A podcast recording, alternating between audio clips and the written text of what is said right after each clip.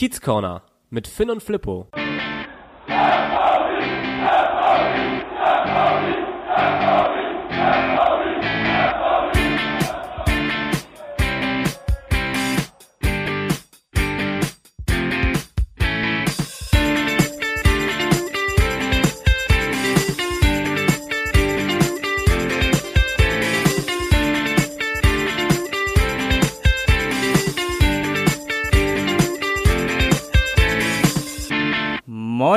Moin und herzlich willkommen im Kiez Corner. Heute einen Tag später und mit einer anderen Neuheit oder einer weiteren Neuheit. Und zwar bin ich heute ganz, ganz alleine hier bei mir im Raum und sehe Finn nur über FaceTime, denn der sitzt bei sich ganz alleine im Raum und lächelt mich gerade an und deswegen sage ich Moin und guten Morgen, Finn.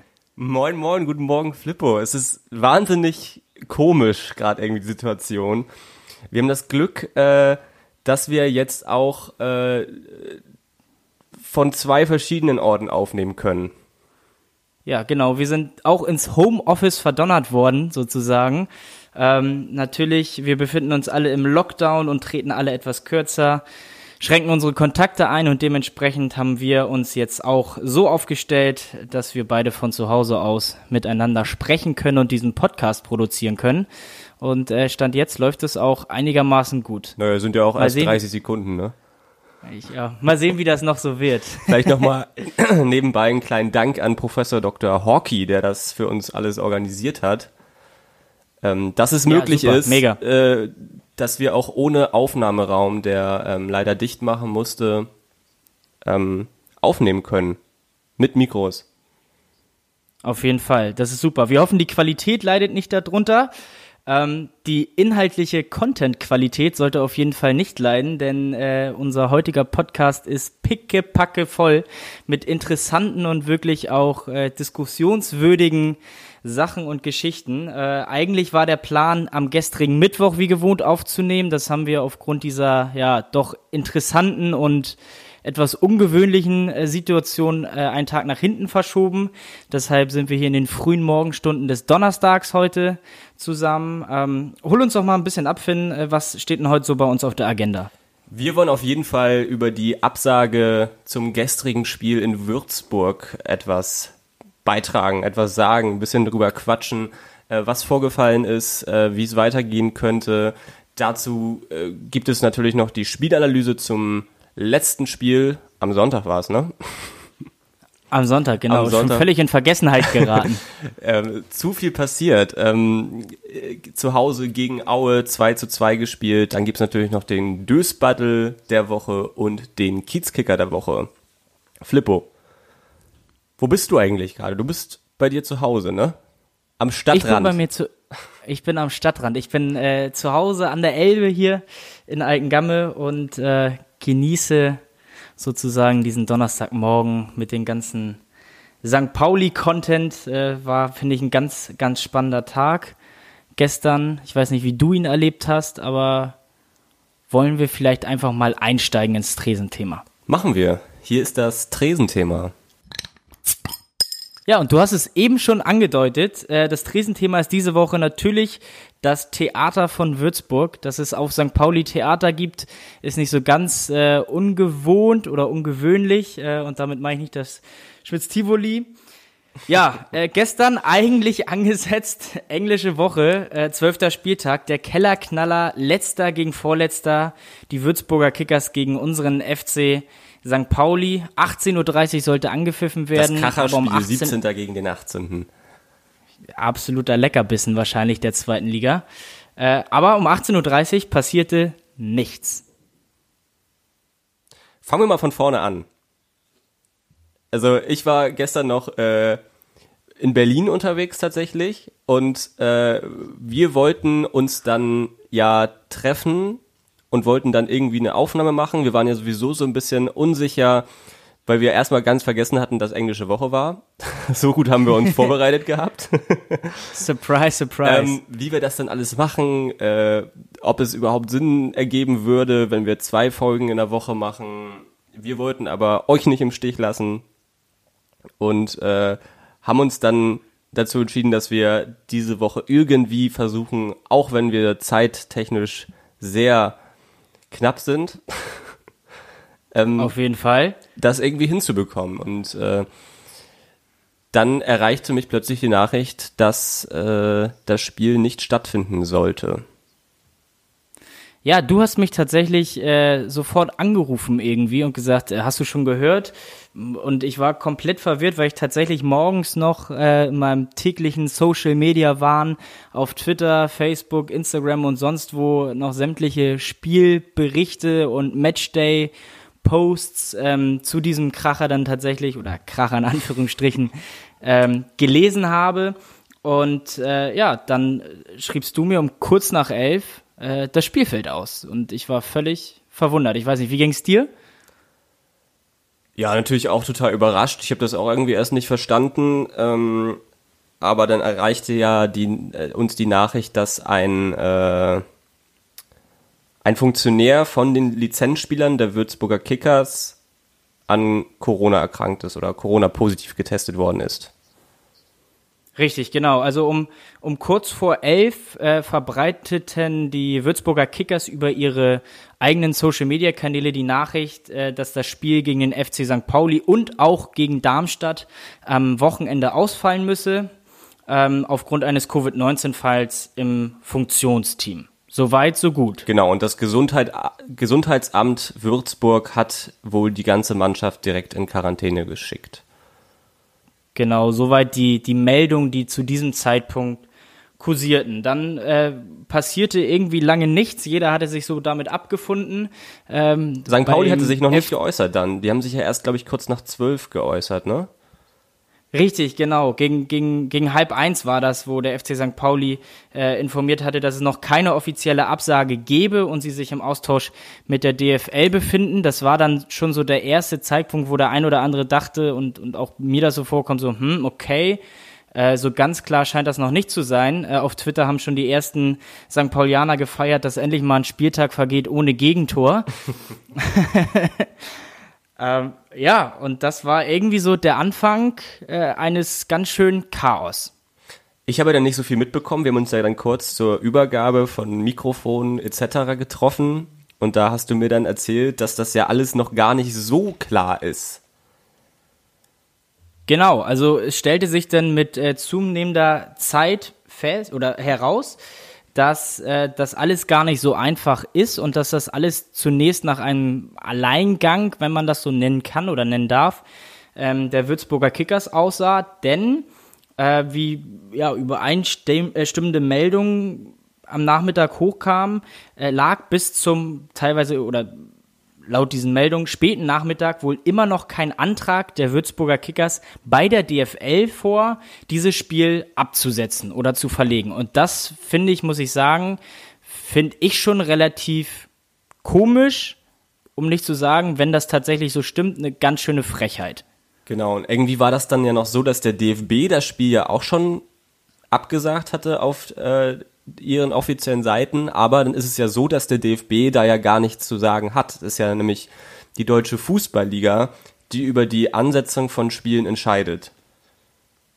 Richtig, genau. Die DFL ist da federführend und auch verantwortlich. Ähm, das heißt, was äh, Sky, Kicker, äh, Sport 1 und äh, auch der DFB dann äh, tatsächlich wohl in seinen Apps oder auf der Homepage stehen hat, ob das Spiel nun angesetzt ist oder abgesetzt ist, ist vollkommen wurscht. Entscheidend ist, was bei bundesliga.com oder bundesliga.de steht, weil das ist die offizielle Seite der DFL und da stand lange nichts und von der DFL war auch absolut nichts zu hören. Und wenn ich an diesem Punkt einmal kurz einhaken darf, muss ich ehrlicherweise sagen, ähm, wenn man um kurz vor elf diese Nachricht bekommt, ähm, von den Würzburger Kickern und es liegt bis späten Nachmittag noch keine Meldung vor ähm, oder kein Antrag vor der Würzburger Kickers, dann finde ich, ist das klar ein Fehler, können wir gleich nochmal drüber sprechen, der Würzburger Kickers. Ich kann durchaus verstehen, dass man in so einer Situation auch noch andere Dinge zu tun hat, als so einen Antrag zu stellen, wenn das tatsächlich gesundheitlich so ein bisschen äh, prekär in dieser Lage ist. Ähm, aber dass da die DFL dann auch nicht so proaktiv auf einen Verein zugeht, ich weiß ja nicht, wie es im Hintergrund war, aber so scheint es ja nach außen und sagt, hey, äh, ihr habt da irgendwas vermeldet, wie, wie funktioniert denn das jetzt? Äh, lass uns da mal schnell eine Lösung im Sinne des Sports und äh, auch im Sinne der Gesundheit aller finden. Äh, gibt irgendwie ein komisches Bild für mich ab. Ja, es ist dann eine Nachlässigkeit sowohl von Würzburg als auch von der DFL zu Lasten des FC St. Pauli. Es, es bimmelt. Ja, das, das Telefon klingelt, aber das lasse ich jetzt mal. Guck mal, das mal, ist nämlich so interessant. Jetzt, jetzt haben wir hier Situationen, die uns normalerweise gar nicht erwarten können.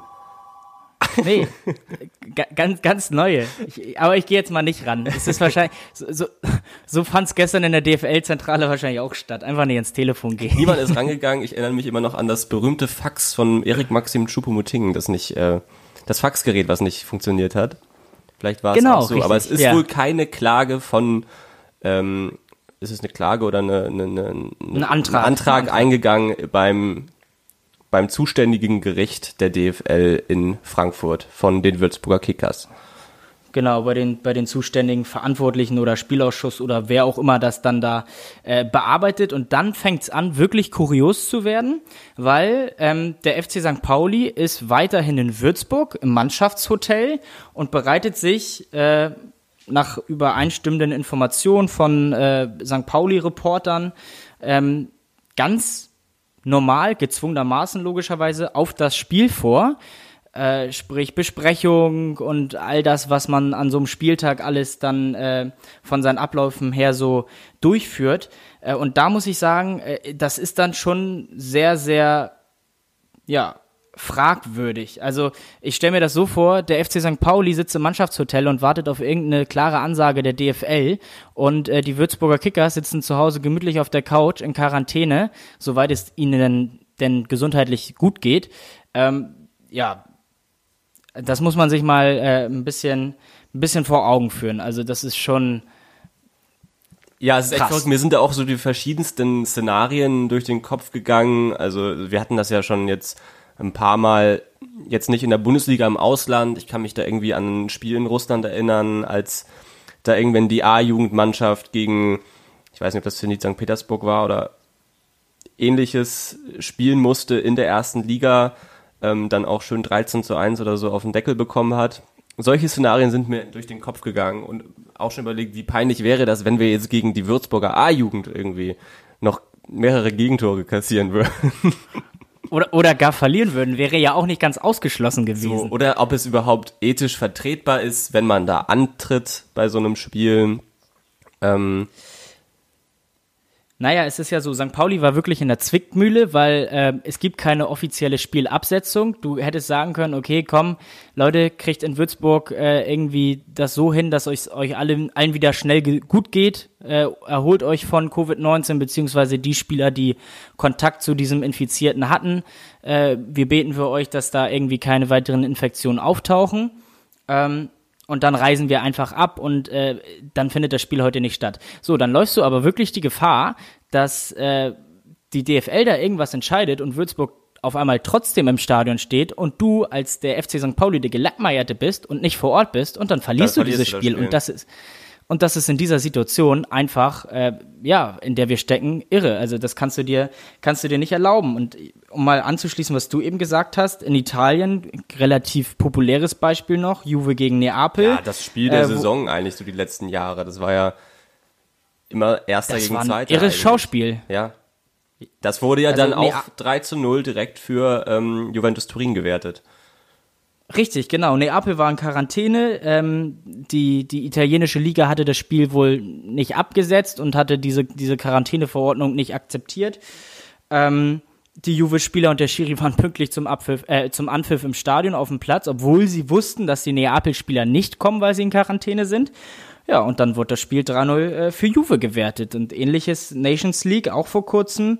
Äh, Schweiz-Ukraine, die Ukraine bei der Einreise in Quarantäne geschickt worden. Ähm, äh, ja, und die UEFA hat dann nachträglich dieses Spiel für die Schweiz gewertet. Also es war ja nicht im Bereich des Unmöglichen, dass wir das Spiel am grünen Tisch gewinnen. Und ich muss ehrlicherweise sagen, äh, ich hätte es auch tatsächlich mitgenommen. So makaber das klingt. In der momentanen Situation hätte ich es auf jeden Fall auch mitgenommen. ähm, Wie sieht's aus? Also- ich glaube, es wird heute noch entschieden, wann das Spiel nachgeholt wird. Ja, es soll heute zumindest eine äh, Info geben. Ähm, so zumindest nach äh, einigen Meldungen gestern. Äh, irgendwie stand wohl gestern die Spekulation des Nachholstermins in der, in der dritten Januarwoche im Raum. Das wäre zwischen unserem Kiel-Heimspiel und dem Hannover-Auswärtsspiel. Ist natürlich auch jetzt kein Geschenk, da eine zusätzliche dritte Woche zu haben. Ähm, ja, ich, ich warte mal ab. V vielleicht er erwartet uns im äh, Nachhinein ja jetzt auch doch noch irgendeine andere Entscheidung von der DFL, ähm, die vielleicht doch noch am grünen Tisch pro St. Pauli ausfällt. Ich, ich denke nicht, ich halte es für sehr unrealistisch, aber äh, es steht ja wirklich festgeschrieben ähm, in dieser, in, in den Durchführungsbestimmungen, in der Spielordnung der DFL, dass äh, eine Spielabsage nur möglich ist, wenn einem Verein es nicht möglich ist, 13 Lizenzspieler in dieser Corona-Situation nicht zur Verfügung zu stellen. Ähm, ich weiß nicht, inwieweit da die U23, die A-Jugend oder sonst was in Deutschland mit reinzählt. Das ist sicherlich in allen an, unterschiedlichen Verbänden anders geregelt. Aber äh, wie sich jetzt im Nachhinein rausgestellt hat, waren oder sind nur in Anführungsstrichen 14 Spieler vom Gesundheitsamt in Quarantäne äh, geschickt worden. Ich habe mir mal den Spaß gemacht und habe auf die Vereins-Homepage von Würzburg geguckt. Ist ja und dort sind dort sind 29 Spieler im Investigativarbeit. Kader. Ja klar, also das, Ja. das Thema hat mich gepackt. Also da sind 29 Spieler im Kader. Ähm, lass da noch den einen oder anderen verletzt, gesperrt oder sonst was sein.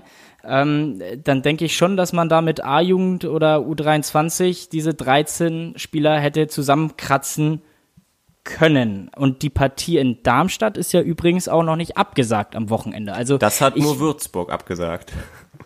das hat nur Würzburg Oder ist die abgesagt. Also Social Media Abteilung. ja, die hatten, äh, das war der Weihnachtsgruß. Also wirklich eine Ja, also, völlig bedepperte Situation. Andreas Bornemann hat ja auch gesagt, dass sie alles andere als begeistert sind, wirklich erst zwei Stunden vor Anpfiff die offizielle Absage erhalten zu haben. Ähm, Das geht gar nicht. Geht absolut gar er nicht. legte nach und sagte, der ganze Prozess ist höchst fragwürdig und nicht professionell abgelaufen. Ja. Ich glaube, das Ja, äh, das trifft es, Trifft es, äh, ja. trifft es ganz gut, ja.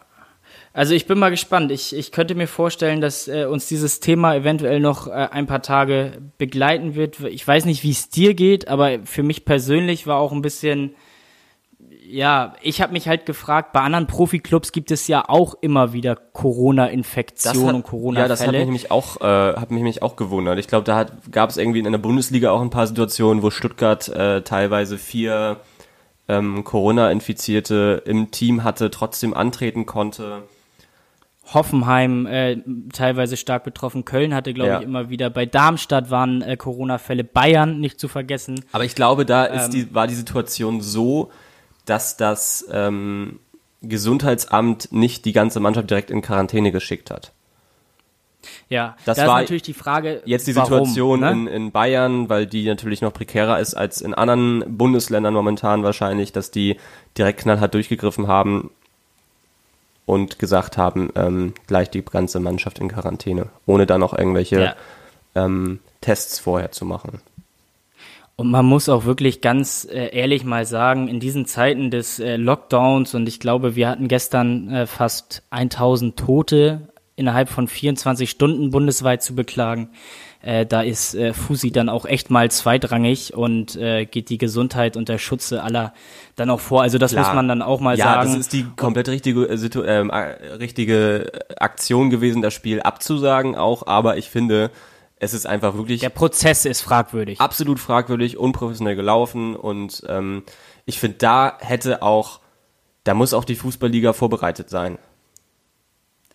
Ja. Das- es gab ja zwischendurch sogar noch Gerüchte, dass die DFL das Spiel unbedingt durchziehen wollte und Schnelltests von den Würzburgern verlangt hatte. Das machte so zwischendurch äh, die Runde, das, äh, das Gerücht. Also ich weiß nicht, ich äh, sehe da auch nicht nur die DFL ehrlicherweise in Verantwortung, sondern ähm, ich möchte den Würzburgern wirklich nichts unterstellen. Äh, aber es gibt halt echt ein komisches Bild nach außen ab. Wie gesagt, wir waren hinter den Kulissen nicht dabei, wir wissen nicht, was da abgelaufen ist. Aber äh, ja, Würzburg in schwieriger Lage und personell ein bisschen angeschlagen. Ähm, ist denen dann sicherlich auch nicht ganz ungelegen gekommen, dass das Spiel dann dieses wichtige Spiel gegen St. Pauli ausfällt. Hinzu kommt die Wintertransferperiode, wo man eventuell noch mal ein bisschen nachjustieren äh, kann personell. Alles nur rein äh, spekulativ und diese späte Spielabsage. Ja, die, die, die Querdenker, die Querdenker ziehen, erhalten hier Einzug. ne, und da musst du ja ganz ehrlich mal sagen, äh, für St. Pauli ist das eine absolute Scheißsituation, ähm, diese späte Absage. Es ist einfach wirklich diese, ein ganzer Tag draufge äh, draufgegangen, der jetzt fehlt für die Vorbereitung gegen ähm, für das Spiel am Wochenende am Sonntag gegen Fortuna Düsseldorf. Naja, viel mehr noch. Du bist einen Tag vorher angereist. Würzburg ist ja jetzt auch nicht Kiel, was äh, hier kurz mal eine Busstunde um die Ecke liegt. Ähm, von daher, äh, ja, also hast du schon Reisestrapazen, den, die Anreise einen Tag vorher, die Rückreise wieder noch, das sind auch alles mehrere Stunden, die draufgehen. Diesen ganzen Tag, den du in diesem unklaren Zustand hängst, ist auch nicht förderlich für den Kopf der Spieler, glaube ich äh, ja, ist das vielleicht eine bewusste Stressauslösung bei einem direkten Konkurrenten, den man, die man in dieser Situation mit in Kauf genommen hat, weil ich meine, Spielvorbereitung, äh, du hast es eben angesprochen, für Düsseldorf absolut geschwächt. Zwei Tage sind für den FC St. Pauli in dieser englischen Woche, wo die Zeit eh knapp ist, einfach weg, verloren. Hm. Absolut kacke. Absolut. Ja, gut. Wir sind gespannt, wie es weitergeht. Ich glaube, da ist noch nicht das letzte Wort gesprochen von allen Seiten aus, von der Seite des FC St. Paulis, von Würzburg als auch von der DFL. Ich bin gespannt, was uns heute im Laufe des Tages noch für Nachrichten erreichen. Und ich glaube, wir können das Thema damit ein bisschen abschließen und mal auf die Dinge, die noch weiter in der Vergangenheit liegen, zurückkehren. Ja, gerne schon fast in Vergessenheit geraten. 2 zu 2 hieß es am Ende nach 90 Minuten am Millantor gegen Erzgebirge Aue. Erzgebirge Aue, auf das sich wirklich so gar nichts reimt. Haue gegen Aue. Nee, das reimt sich nicht. Achso, Entschuldigung. ähm, es war ja erstmal Stunde vor Anpfiff. Ähm, Schulz hat gesagt, er will die alten Erbhöfe oder Erbfriedhöfe streichen. Ähm, und da ist ja einiges schon passiert. Robin Himmelmann, die eigentlich seit Jahren unangefochtene Nummer 1 oder Nummer 30 oder was auch immer, ähm, standen nicht in der Startformation. Nee. Äh, Wir haben es ja letzte Woche auch schon so ein bisschen spekuliert, ob man da vielleicht mal was machen könnte. Und er hat es durchgezogen. Er es durchgezogen. Ähm, ja, die, so ein Torwartwechsel ist in sportlichen prekären Lagen immer so ganz gerne die letzte Patrone eines Trainers, so wird sie häufig beschrieben. Äh, ich weiß nicht, ob die Situation bei Schulz dann wirklich schon so verzwickt war, dass er es durchziehen musste.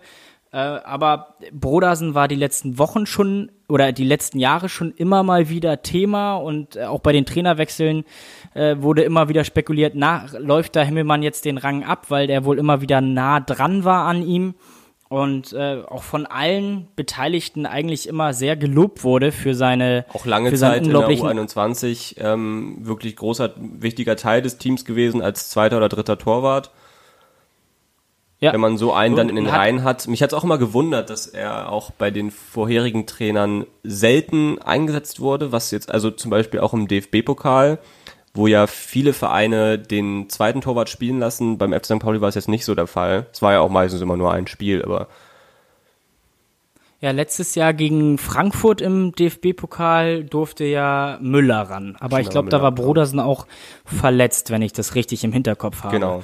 Äh, der, der war nicht, der war nicht fit. Nee, Brodersen wurde immer viel gelobt für wirklich gute Trainingsleistungen und äh, Vollgas, die er gegeben hat, äh, oder dass er gegeben hat äh, auf dem Trainingsplatz.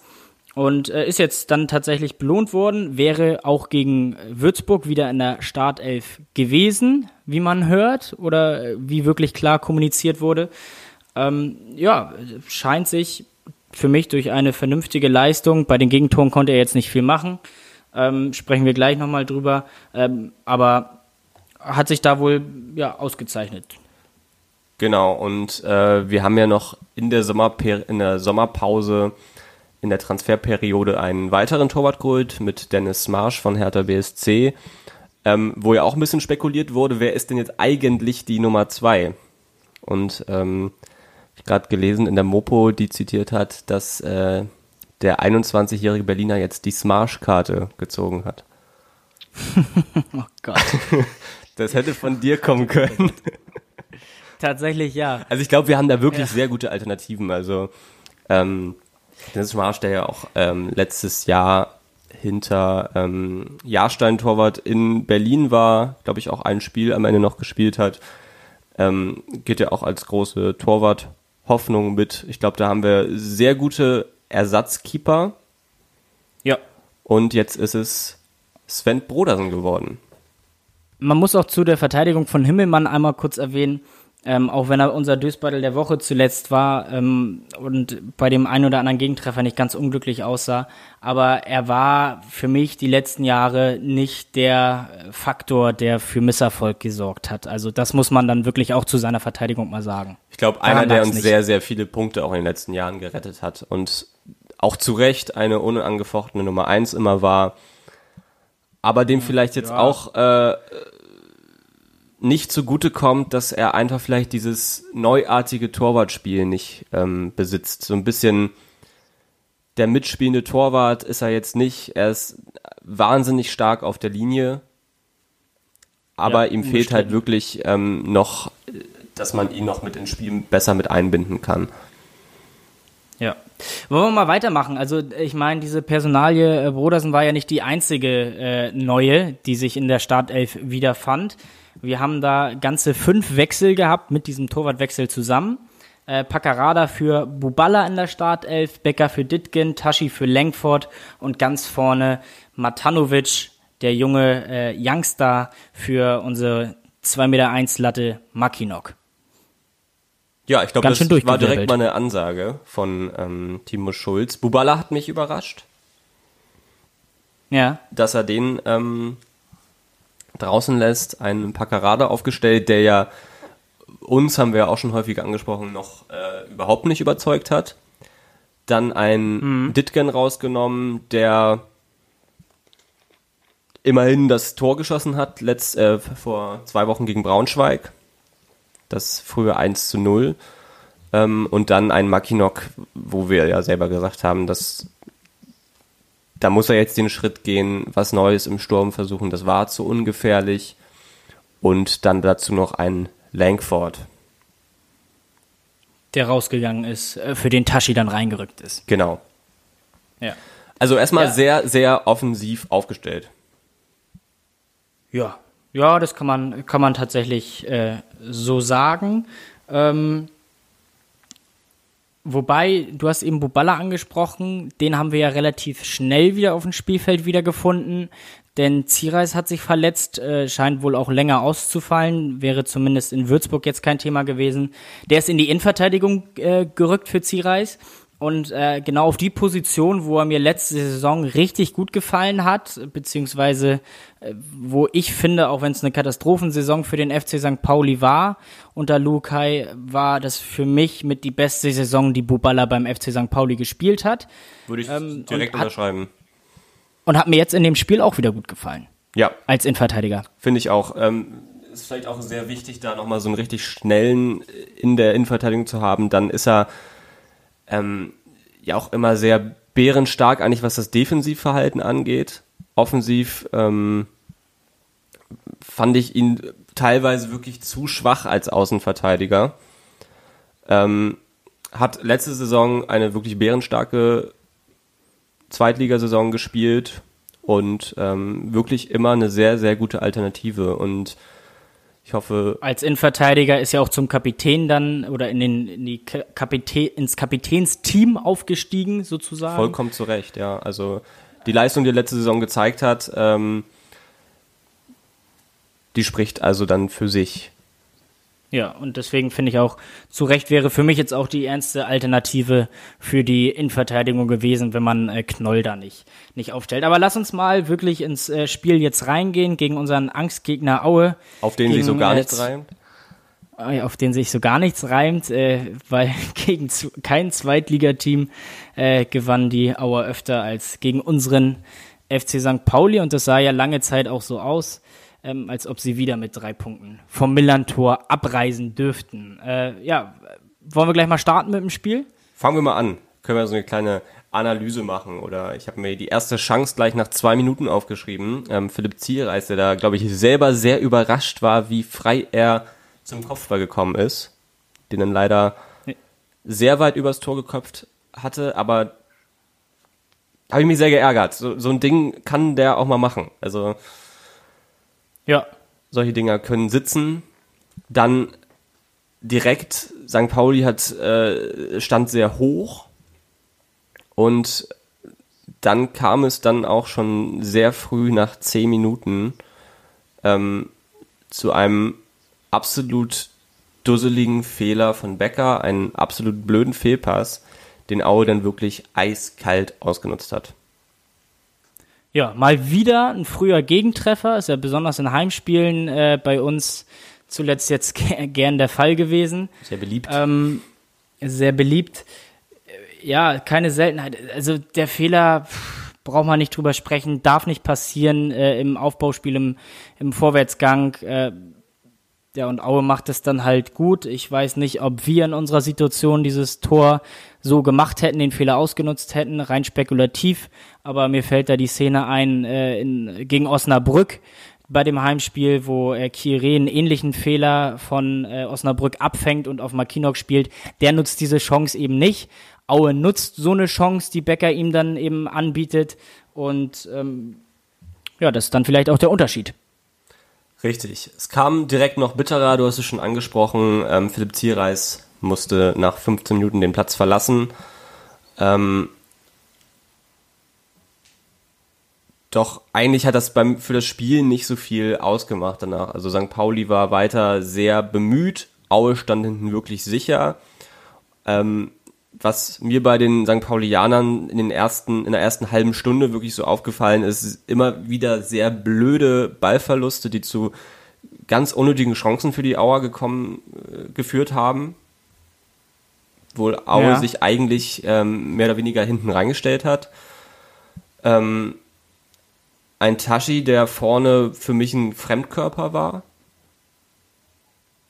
habe ich auch aufgeschrieben. Also bin ich vollkommen bei dir. Ja. Also Tashi war für mich auch äh, phasenweise ein richtiger Fremdkörper, hat die Bälle zu lange gehalten, hat sie äh, häufig verloren, hatte technisch merkbar technische Probleme und äh, man hat einfach, finde ich, gemerkt, dass da ein bisschen Qualität dann auch fehlt.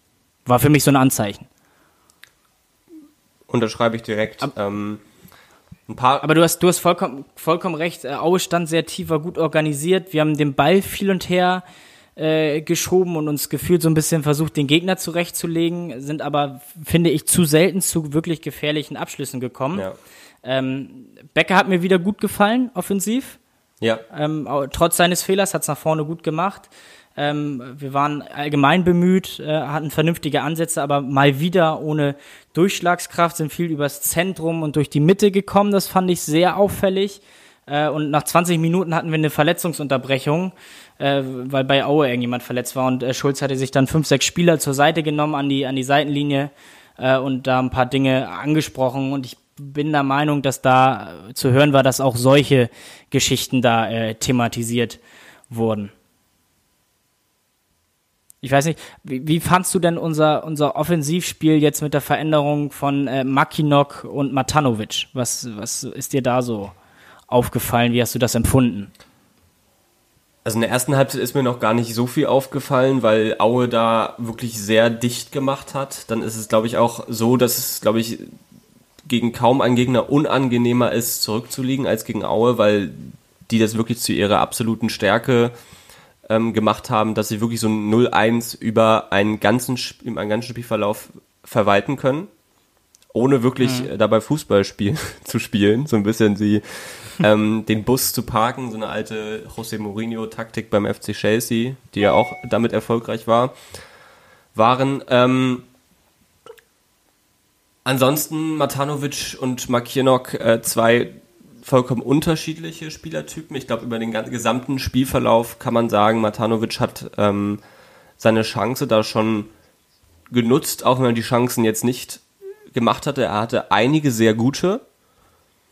In der zweiten Halbzeit unter anderem äh, kommen wir bestimmt gleich genau, auch nochmal wieder drauf. Ansonsten ist mir direkt zurück. aufgefallen, als 17-Jähriger erstes Mal in der Startelf, ich habe keinen Nervenflattern gesehen, war wirklich abgebrüht, wenn er am Ball war.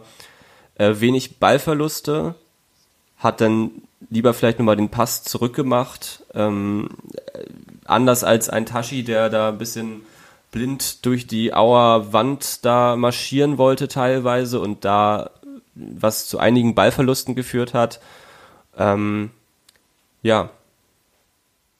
Also du hast vollkommen recht, unbestritten. Äh, Matanovic ist ein vollkommen anderer Spielertyp wie Makinok. Ähm, ich finde, es war sehr auffällig. Also er ist ein Spieler, der eher den Weg zum Tor sucht, direkt da äh, als, als Mackinock und äh, das finde ich, oder hatte ich so das Gefühl, das fiel der Mannschaft teilweise so ein bisschen schwer, weil sie natürlich sehr auf diesen Wandspieler äh, Mackinock eingestellt sind ähm, ja, und einfach Matanovic dann weniger Bälle festgemacht hat und die hohen Anspiele, worauf sich wirklich die Mannschaft dann ja spezialisiert hat scheinbar, äh, nicht so gut verarbeitet hat, weil er eben dieser Spieler ist, der den Pass in den Lauf haben möchte und dann mit Tempo irgendwie und Zug äh, zum Tor marschieren möchte. Das ist eher so sein Spiel äh, und ist dann eben nicht so dieser, dieser Wandspieler.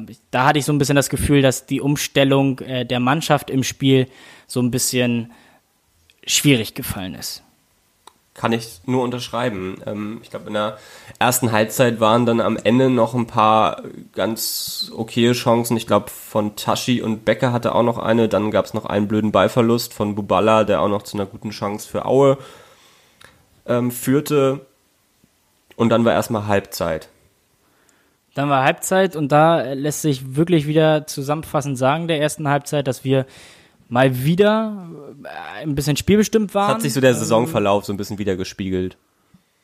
Ja, und trotzdem zurücklagen. Aue hat dann, finde ich, im ersten Teil der, der erst, äh, im zweiten Teil der ersten Halbzeit kaum noch Interesse daran gehabt, Offensivaktionen zu kreieren. Das äh, hat dann immer mehr abgenommen. Und ähm, ja, wirklich ganz vorne hatten wir ein paar Probleme, wirklich nochmal zu richtig gefährlichen Abschlüssen zu kommen. Ich finde, wir entwickeln einfach zu wenig äh, Torgefahr nach vorne. Das ist schwierig, wenn du so in der zweiten Liga zu Punkten kommen willst. Also klar war der ein oder andere Abschluss da, aber ich erwarte einfach mehr gefährliche ähm, Abschlüsse, weil sonst hast du wirklich Schwierigkeiten, Tore zu erzielen. Und was ich noch zur ersten Halbzeit sagen muss oder allgemein, äh, Benatelli, haben wir auch schon mal drüber gesprochen, hat mir äh, gut gefallen in seiner Rolle und war defensiv so ein bisschen mit der Taktgeber im Spiel. Ja, und auch unfassbar viele Ballkontakte, glaube ich, gehabt. Ich glaube, war da ganz ja. großer Spitzenreiter mit sehr viel Vorsprung. Ähm, wenig Fehler gemacht, was er ja auch sowieso selten macht. Also ist ja ein sehr ballsicherer Spieler oder auch ein sehr passsicherer Spieler. Ähm, ja, kommen wir mal zur zweiten Halbzeit. Fing, glaube ich, an mit einer mit einer Brodersen-Parade. Sich das erste Mal so gut auszeichnen können. Ja, hat er, hat er gut gemacht, äh, gut gehalten, muss er aber auch halten. Ähm, Aue hatte zu Beginn der zweiten Hälfte wieder ein bisschen mehr Aktion, haben dann wahrscheinlich in der Halbzeit von äh, Schuster äh, den Plan mit auf den Weg bekommen, St. Pauli ein bisschen weiter vom eigenen 16er wegzuhalten. Ähm, und wir hatten, finde ich, dann weiterhin die Schwierigkeiten, was ich eben auch angesprochen hatte, die Chancen rauszuspielen und die Torgefälligkeit zu entwickeln, bis zur 59. Spielminute. Dicke Chance von unserem Youngster. Matanovic. Ich glaub, Matanovic. Metal hat ihn da irgendwie mit den Achselhöhlen oder so, irgendwie hat er, ich glaube, da war kaum der Körper dran, eher das Trikot. Riesige Gelegenheit. Äh, schade. Danach hat Aue das Spiel noch mal ein Stück defensiver gestaltet. Ich glaube, haben dann auch sogar ja, also umgestellt auf Fünferkette und ähm, wie gesagt, eine Mannschaft, die das auch wirklich kann, weil sie auch wirklich erfahren ist, die mit Gonta etc. da sehr erfahrene Spieler hinten drin haben. Ich glaube, haben den den Bus geparkt hinten. Richtig. Ich glaube, Matanovic hatte danach auch noch mal äh, in den 60er Minuten eine weitere gute Chance. Ja, aber diese, diese Chance aus der 59. kann gut und gerne auch mal reingehen. Ich finde, oder man hat so ein bisschen gesehen in der Slow-Mo, dass er ein Stück zu lange gezögert hat, so, eine, so ein Sekündchen. Ja. Ähm, aber gut, wer will es ihm verübeln? Mein Gott, der Junge ist 17, hat sein erstes Startelf-Debüt. Also von daher ähm, alles okay. Ich finde, wir haben danach auch dann hinten raus nochmal ein bisschen die Schlagzahl erhöht. Ähm, Kofi Kire nochmal den Pfosten äh, angeschossen sozusagen. Ähm, paar Minuten nach dieser guten Chance von Matanovic, die du nochmal angesprochen hattest, eben in den 60er mhm. Minuten. Ähm, ja, also. Und da, da, da habe ich auch schon wieder angefangen zu zweifeln. Also es kann ja nicht sein, dass man äh, da so riesige Chancen hat mit Pfosten, mit dieser äh, guten Parade oder mit dem mittelmäßigen Abschluss von Matanovic. Der allein vor Mendel auftaucht. Der alleine vor Mendel aufgetaucht ist. Und dann kommt es ja wieder, wie es typischerweise für den FC St. Pauli kommen muss. Tor, Punkt. Tor, Gegentor. Ge Gegentor, Punkt. Gegentor, ja, Punkt. Äh, Stück, Stück weit äh, überraschend, äh, so ein kleiner Heber dann über Brodersen, wo er dann auch nichts machen konnte, wurde kurz über Abseits äh, spekuliert, aber war es eindeutig nicht. Hat man dann schnell das äh, gesehen, konnte ja. sich konnte sich schnell äh, aufdecken, genau. Äh, und kurz darauf hat äh, Schulz, glaube ich, all seine Wut, die er im Bauch hatte, ich übrigens rausgelassen. Ausgemacht. Ich habe sie, glaube ich, geschrieben. Ich habe, ich hätte keinen Bock mehr. Es ist irgendwie dann auch irgendwann wirklich sehr frustrierend, wenn man wirklich ein gutes Spiel macht. Ich fand, wir hatten das Spiel wirklich in der Hand, hatten sehr gute Chancen.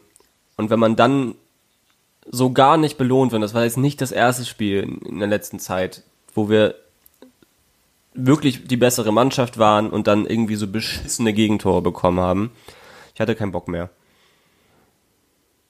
Ja, also ich war zu faul, um aufzustehen und die Fernbedienung zu holen, um auszuschalten. Von da habe ich es mir weiter angeguckt, zum Glück, weil es ist ja tatsächlich noch ein bisschen was passiert. Ich habe es eben kurz angedeutet, Schulz hat irgendwie seine ganze Wut nach diesem 0-2 rausgelassen und ein äh, dreifacher Wechsel oder, oder mehrere Spieler neu auf den Platz gebracht, äh, unter anderem Knoll, Makinok und Ditgen. Und, äh, was für eine, das ist glaube ich die, die Auswechslung des Jahrhunderts.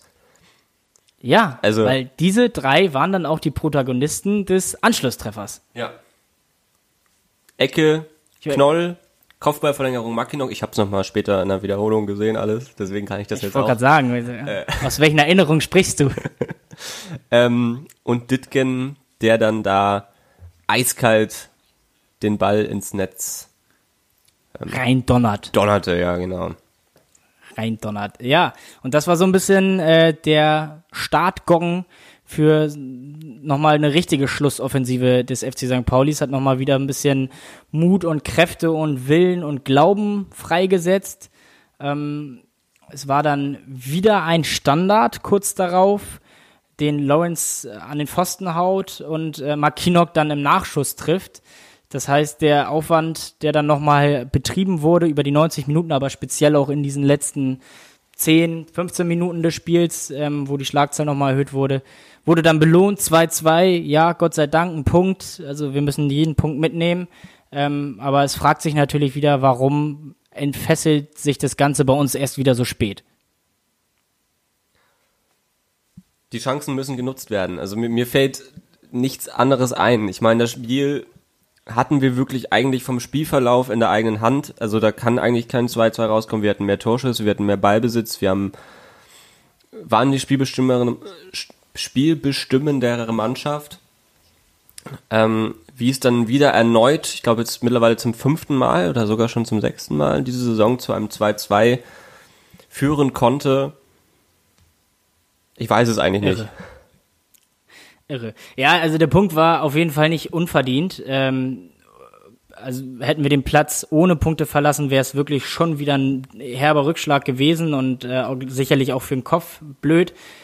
Ähm, aber nochmal, ist es in, diese in dieser Situation vielleicht auch zu wenig. Ja, Effektivität vorne. Vielleicht ist es auch mal ganz nett, wenn man nicht aus drei Schüssen, die der Gegner auf unser Tor abfeuert, ähm, zwei Gegentore bekommt, äh, so wie es dann gegen Osnabrück und Braunschweig auch schon der Fall war.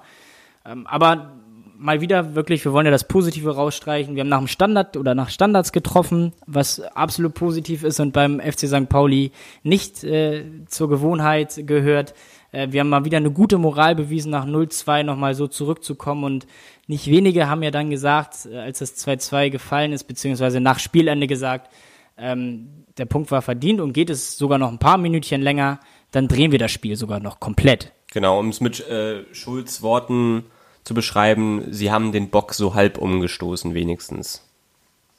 Ja, wäre cool gewesen, wenn wir ihn ganz äh, umgestoßen hätten, weil äh, nach dem Spiel direkt habe ich gesagt, okay, jetzt hast du Würzburg auswärts, da musst du endlich mal deine Auswärtsmiserie, Negativserie äh, beenden und dann kommt Düsseldorf heim, auch wenn sie jetzt äh, gewonnen haben äh, gestern Abend relativ deutlich. Äh, Hennings hat sich ja ein bisschen eingeschossen jetzt auf seinen Ex-Verein. oder warm geschossen für seinen Ex-Verein, genau. Ähm, hatte ich eigentlich gesagt, wir müssen in diese englische Woche nach dem Aue-Spiel gehen und vier Punkte holen. Das ist natürlich jetzt, mindestens vier Punkte holen. Das ist natürlich jetzt äh, hinfällig nach dem Ausfall äh, gegen Würzburg, aber gut, jetzt müssen wir alle Hoffnung auf Düsseldorf setzen. Bevor wir auf äh, Düsseldorf zu sprechen kommen, ein bisschen, würde ich sagen, kommen wir zu unseren kleinen Rubriken. ja. Fangen wir an. Starte. Mit, mit wem fangen wir an? Na, den Dösbattel der Woche, komm. Hier ist der Dösbattel der Woche. So, wir haben uns diesmal mal wieder für keinen Spieler entschieden, weil wir gesagt haben, ja, eigentlich war es eine sehr gute Mannschaftsleistung. Auch wenn es unnötig Zumindest, zumindest ist keiner äh, so, äh, hat sich keiner so rauskristallisiert, dass er der Dösbattel hätte werden müssen. Aber es kommt immer wieder zu individuellen Fehlern. Deswegen sind die individuellen Fehler unser Dösbattel der Woche. Ich glaube, eine Sache, die wir, glaube ich, mittlerweile jede Folge ansprechen mussten, weil es einfach wirklich bei jedem Spiel wir ein absolut komplett unnötiges Gegentor bekommen. Ich rede jetzt vor allem von dem 0 zu 1 jetzt, 10. Minute. Ich glaube, Krüger war der Torschütze von Aue. Ähm, wieder ein Fehlpass. Diesmal war es von Finn Ole Becker, der zu einem Gegentreffer führte absolut vermeidbar, absolut unnötig äh, und du sagst es vollkommen richtig und eigentlich braucht man dazu auch gar nichts mehr sagen. Ähm, diese wirklich, ich weiß nicht, sind es Unkonzentriertheiten? Ähm, Vor allem ist es ja auch nicht, Qualität. wir haben am Anfang gesagt, es ist ja immer nur Abelvor, aber mittlerweile ist es ja irgendwie so jetzt ein Ding Jetzt ist der verletzt und jetzt patzen andere. Ja. Ja, also, ja, bitter, bitter, bitter, bitter und du sagst es vollkommen richtig. Es findet halt jedes Spiel statt, diese, diese individuellen Fehler und ähm, ich habe das Gefühl, dass immer nur beim FC St. Pauli sie direkt zu Gegentoren führen in der großen Regelmäßigkeit. Ich glaube, sprechen wir nicht mehr lange darüber. Ich glaube, wir haben auch viel zu viel schon darüber gesprochen. Wir müssen einfach abhaken. Ähm, das muss einfach ganz, ganz schnell aufhören, weil wir wirklich ich glaube, nur wegen diesen Fehlern sind wir überhaupt jetzt in dieser Situation. Ich glaube, es, es, könnte ganz vieles ganz anders aussehen, wenn solche bescheuerten Sachen nicht wirklich jedes Spiel passieren. Aber wenn sie passieren, dann ist man auch wirklich verdient auf Platz 17 der Tabelle. Ja, haben wir ja letzte Woche schon einmal kurz angesprochen, dass wir für das, was wir teilweise spielen, wahrscheinlich zu wenig Punkte auf dem Konto haben, wenn man die ganzen, äh, die, die ganze Saison bisher sieht. Aber äh, rumjammern, rummeckern nützt jetzt nichts. Äh, wir müssen die Ärmel hochkrempeln. Ja, ich schmeiß gleich was ins Phrasenschwein. und äh, müssen irgendwie gucken, wie wir da wieder rauskommen aus dem Sumpf. Wollen wir weitermachen mit dem Kiezkicker der Woche, um mal was Positives zum Abschluss zu haben? Irgendwie so das erste Positive in dieser Folge. Machen wir. Hier ist der Kiezkicker der Woche. So, wir haben uns heute, er steht auch in der Kicker-Formation oder Kicker-Elf der Woche zusammen mit Simon Makinok. Ähm, James Alexander Lawrence. ja, Alexander? Ja, dazu muss ich eine kleine Anekdote erzählen. Ich weiß, es ist wahrscheinlich auch den meisten schon aufgefallen. Äh, bei Sky, oder ich glaube, es ist auch die offizielle Bundesliga-Aufstellung, die da am Anfang kommt, ähm, stehen immer die Nachnamen der Spieler, die in der Startformation stehen. Wirklich bei jeder Mannschaft. Außer bei James Lawrence, da steht nämlich James Alexander Lawrence. Ganz gequetscht, alles nebeneinander. Stimmt. ähm, ja. Ja. Ja, ich kann es mir nicht erklären. also äh, warum denn nicht einfach James Lawrence? Warum nicht einfach nur Lawrence? Mir fallen jetzt nicht so viele Spieler in der zweiten Liga ein, die den gleichen Nachnamen haben. Also eigentlich gar keiner. Nee, niemand, nee. Und dann muss man natürlich noch den zweiten Namen da irgendwie mit reinquetschen. Also achtet mal drauf. Wenn es mir jemand erklären kann, warum es so ist, erklärt es mir gerne. Es ist, es ist immer so bei der Aufstellung vom FC St. Pauli, äh, jetzt wo du sagst, äh, wenn Lawrence spielt, ähm, sind die Namen wirklich, die Nachnamen immer deutlich und klar lesbar. Du kannst ja gar nicht lesen, wer Lawrence, das ist. Das sind ja einfach so ein Buchstabensalat, der da so aneinander. Ähm, ja, bei Lawrence sieht das ist. irgendwie aus wie so ein Strich-Barcode irgendwie, der, der da so reingequetscht wurde. Nee, stimmt. Stimmt. Ja, aber äh, nichtsdestotrotz ähm, hat er sich auch aufgrund dieser oder ja, aufgrund dieser Tatsache hat er sich das absolut verdient, äh, mal thematisiert zu werden, aber auch aufgrund seiner Leistung, weil er einen richtig guten Auftritt jetzt wieder hingelegt hat gegen Aue. Bärenstark, ich glaube, äh, wir können sehr, sehr glücklich, uns sehr, sehr glücklich schätzen, dass wir den noch ähm, so kurzfristig verpflichten konnten oder erneut verpflichten konnten. Und es war auf jeden Fall ein wichtiges, wichtiges Element, ein wichtiger Baustein bei uns. Ich möchte mir nicht ausmalen, äh, wie unsere defensive Stabilität, die ja teilweise eh schon äh, kaum vorhanden ist, ähm, und unser Defensivverhalten aussehen würde, wenn wir ihn nicht in unseren Reihen hätten. Ähm, das wäre sicherlich nochmal eine Nummer problematischer, äh, weil er eben auch fußballerisch ein bisschen was mitbringt, was finde ich einige andere, besonders, äh, ich meine jetzt oder denke da jetzt gerade mal ans Aufbauspiel, was viele andere Verteidiger von, äh, von uns im Kader eben nicht mitbringen an Fähigkeiten und Qualitäten. So ist es. Unglaublich zweikampfstark, haben wir auch schon häufiger angesprochen. Wenig Fehler oder zum Glück sind noch keine Fehler passiert, die jetzt wirklich prekär waren und deswegen ähm, völlig verdient Kiezkicker der Woche. James Alexander Lawrence. Ich weiß nicht, ähm, wie du das siehst, aber ich würde mir das auch ganz gerne fürs Wochenende wünschen. Jetzt gegen, gegen Düsseldorf. Ihn und Bubala gerne wieder in der Innenverteidigung. Das hat mir vernünftig gefallen und ich glaube, das würde auch wieder ganz gut funktionieren. Würde ich unterschreiben. Dann muss man gucken. Ähm, ich glaube, Hakarada hat sein bestes Spiel letzte Woche in Braun-Weiß abgeliefert. Den wahrscheinlich, ja. der wird wahrscheinlich dann wieder auf links auftauchen. Olsen, der sowieso für mich der stärkste Spieler der Saison oder der, der, der Spieler der Saison momentan ist. Ähm, der konstanteste. Der konstanteste. Ja.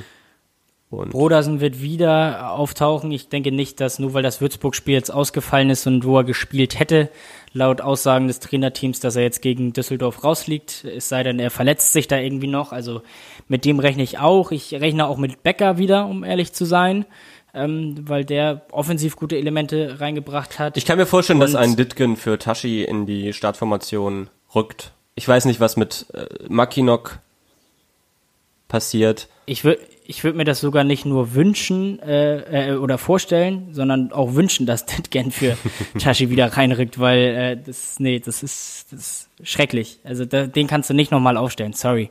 Ich war noch nie ein großer Freund von dem, obwohl er ja immer wieder vernünftige Auftritte gemacht hat ähm, nachdem er eingewechselt wurde jetzt zuletzt. Das muss man ihm ja wirklich mal zugute halten, aber ich, mein Favorite ist er halt nicht. Absolut nicht.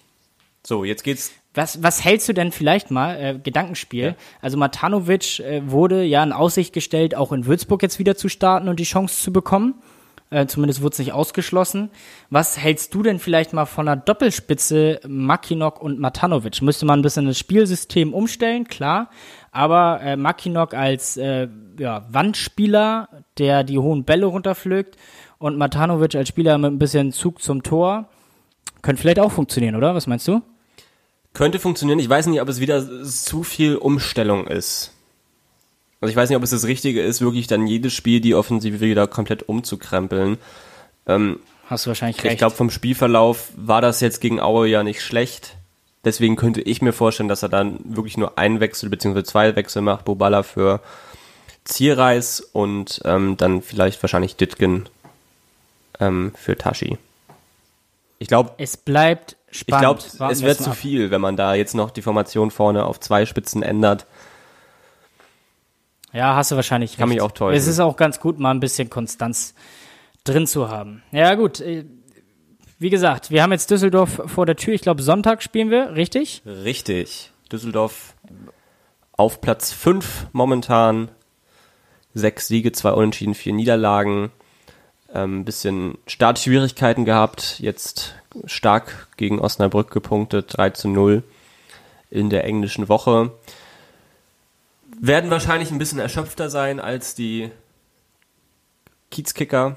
Aber wir haben es ja schon ja, angesprochen. Weiß ich gar nicht mal so. Ich glaube, der, der Stress und die Reisestrapazen haben da auch sein Übriges getan. Richtig.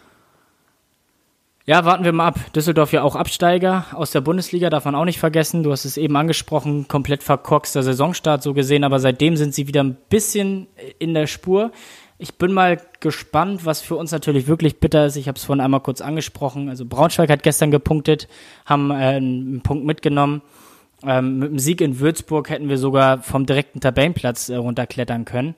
Ähm, das erschwert sich ja jetzt natürlich alles mit einem Spiel weniger und äh, so ein bisschen wirklich Kosmetik zu betreiben in der Tabelle wird jetzt schwierig vorm Winter mit einem Spiel weniger. Das ist natürlich doof, dass du mit einem scheiß Gefühl jetzt reingehst, weil du vermutlich immer noch wirklich tief unten drin im Sumpf drin bist. Das wäre auch mit dem Sieg gegen Würzburg so gewesen, aber es hätte besser aussehen können mit dem Dreier da. Ich bin mal gespannt. Also ich glaube, wir sind uns beide einig, dass wir zum Jahresabschluss da äh, absolut gewinnen müssen. Auf alle Fälle. Also wie gesagt, es wird ja auch, wenn wir gewinnen würden, wir würden immer noch unten stehen. Es kommt darauf an, wie Sandhausen spielt. Wir haben ein Spiel weniger, okay, aber du würdest, oder es steht schon fest, wir werden auf einem Abstiegsplatz oder ob es Relegation oder direkter ist, ähm, Weihnachten und Neujahr verbringen. Nein, ist ja nicht so schlimm. Die Winterpause ist ja dieses Jahr nur kurz. Wir sehen uns ja direkt am 1. Januar-Wochenende schon wieder. Von daher, ähm, ja, bleibt gar nicht so viel Zeit, äh, sich darüber Gedanken zu machen. Ähm, vom Gefühl her war das letzte Heimspiel des Jahres vor Weihnachten auch immer ein positives und gutes. Ich habe da jetzt keine validen Statistiken zu, aber wenn ich mal so rein auf mein äh, Gefühl und meine Erinnerung vertraue, die mögen mich auch täuschen, aber ich, letztes Jahr ich bin einfach Bielefeld, guter Dinge. Ich bin jetzt Bundesliga. Haben wir gewonnen. Haben wir gewonnen. Ich glaube sogar sehr hoch. 3-0. Ja davor das letzte Heimspiel von äh, Bernd Nehring war gegen Magdeburg. Magdeburg. Da haben wir auf jeden Fall auch gewonnen. Ja. Äh, ich kann mich erinnern, Ewald Lien, sein erstes Heimspiel damals als FC St. Pauli-Trainer, kurz vor Weihnachten, ähnlich prekäre Situation ähm, wie, äh, wie jetzt auch. Gegen VW Aalen war das, glaube ich, damals. Äh, das haben wir auch gewonnen. Also, wir schlagen Düsseldorf jetzt am Wochenende einfach und gut ist. Ich glaube, das sind die Worte zum Schluss gewesen. Richtig. Nächste Woche genau. geht's aber trotzdem nochmal weiter mit dem Kiez Corner, oder? Auf jeden Fall. Letzte Folge des Jahres, eine kleine Weihnachtsfolge machen wir, machen wir was dann mal denn, drauf. Was hältst du denn davon, wenn wir so einen kleinen Rückblick machen? Wir suchen uns irgendwie, jeder sucht sich seine drei Ereignisse des Jahres raus. Natürlich rund um den FC St. Pauli. Ja, das können wir doch machen. Die stellen wir vor. Und, na und natürlich die Analyse zum, zum Düsseldorf-Spiel. Plus Tresenthema, plus äh, Kiezkicker und Dösbattle der Woche. Das war der Kiez Corner für diese Woche. Genießt den Heimsieg am Wochenende und äh, macht euch eine schöne Vorweihnachtszeit. Bleibt zu Hause, reduziert eure Kontakte und äh, bis dahin in Hamburg sagt man Tschüss. Ciao. Ciao.